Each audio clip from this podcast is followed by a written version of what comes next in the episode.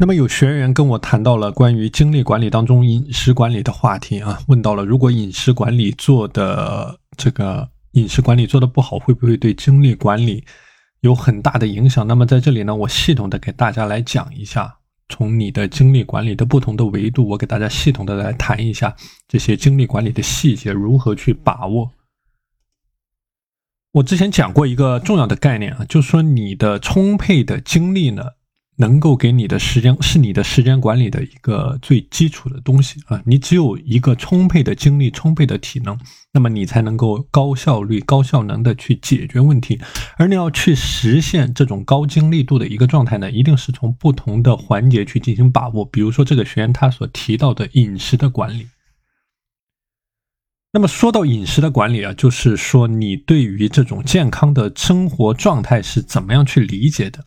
那我们现在很多这个学员最大的问题啊，就是每天吃得过饱，无论是他的工作上也好，应酬上也好也好啊，每天吃得过饱，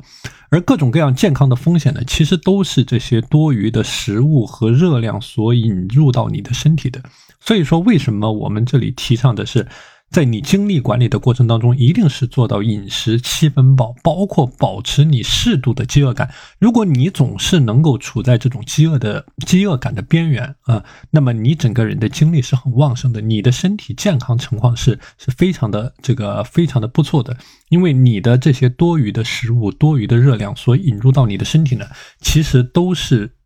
多这种额外的风险的引入。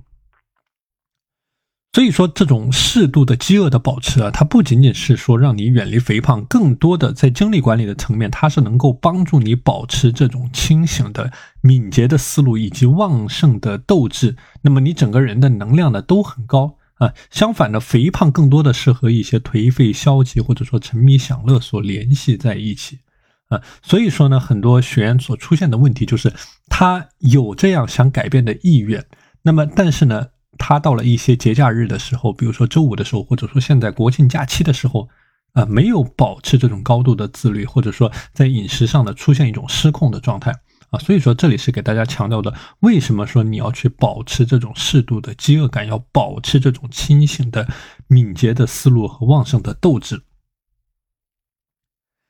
那么另外一个概念呢，就是关于你的大脑的健康啊。那你的大脑的健康呢，实际上也是保持你精力充沛、保持你活力的关键。所以说，你在平时的饮食当中，可以去有意识的摄入一些大脑所必需的营养素啊，比如说富含 DHA 的这种鱼类的食品啊，白肉或者说磷脂或者说芝麻、坚果啊这些。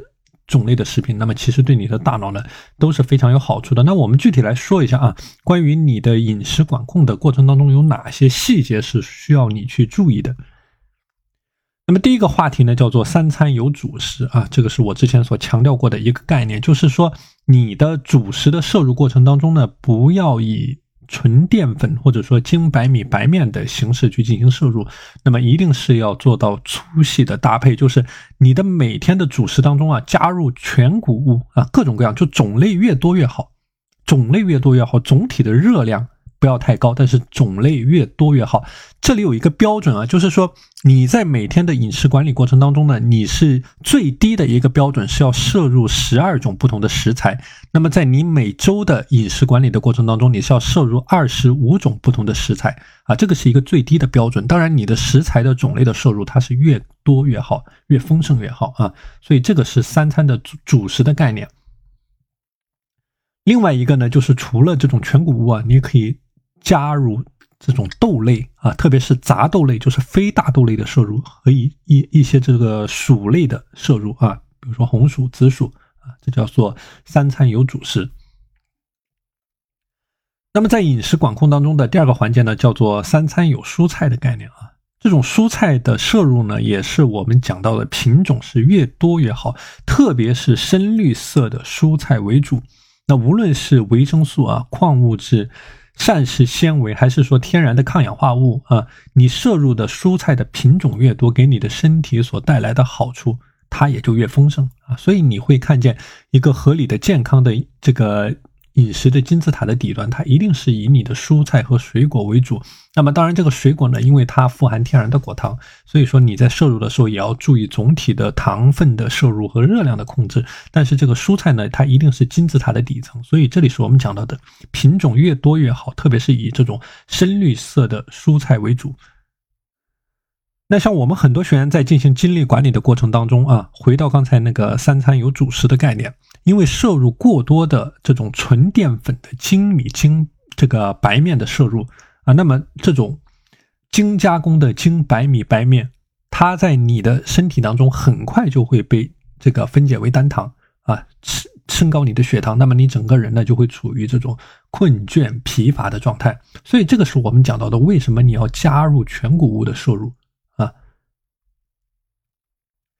那么另外一个概念呢，是叫做优质蛋白的摄入啊。这个优质蛋白的来源呢，它是有不同的来源的，比如说动物基的来源哈，植物基的来源，比如说鱼、禽、肉、蛋、奶、大豆制品啊，动物的来源、植物的来源。所以优质蛋白质的食物的摄入呢，它也是要遵循这种多样化的原则。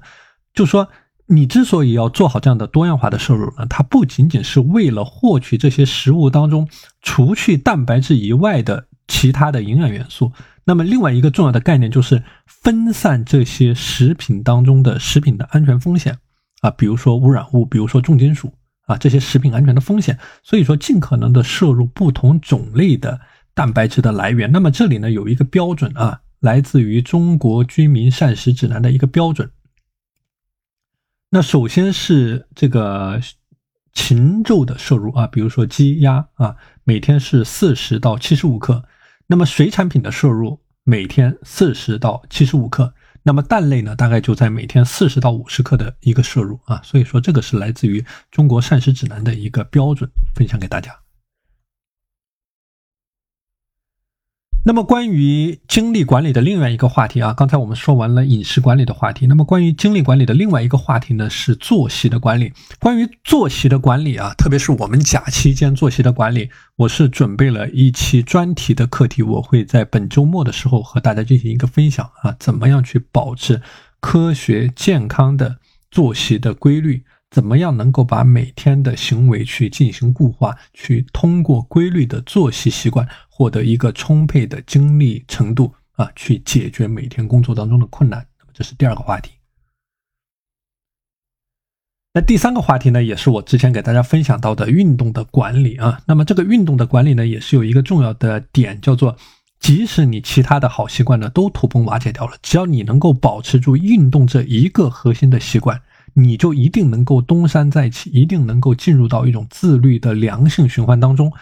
那关于运动呢，我们之前也讲过啊，你要把不同的运动形式所结合、所结合起来，比如说有氧的运动、无氧的运动。那比如说跑步、游泳、打球、快走、慢跑啊，这些有氧的运动，登山、做家务、跳舞都叫做有氧的运动。那么无氧的运动，比如说你在健身房，你的力量的训练啊，有氧的运动和无氧的运动相搭配，那么。找到一个最适合你的运动的强度，以及运动的频率和运动的形式啊，把运动能够给你身体、给你每一天时间管理当中精力管理的收益实现最大化。好的，今天的内容和大家分享到这里啊，大家如果想要加入到我的。时间管理的学习社群可以添加我的微信五幺二四九零五七五五幺二四九零五七五，我们下期节目再见。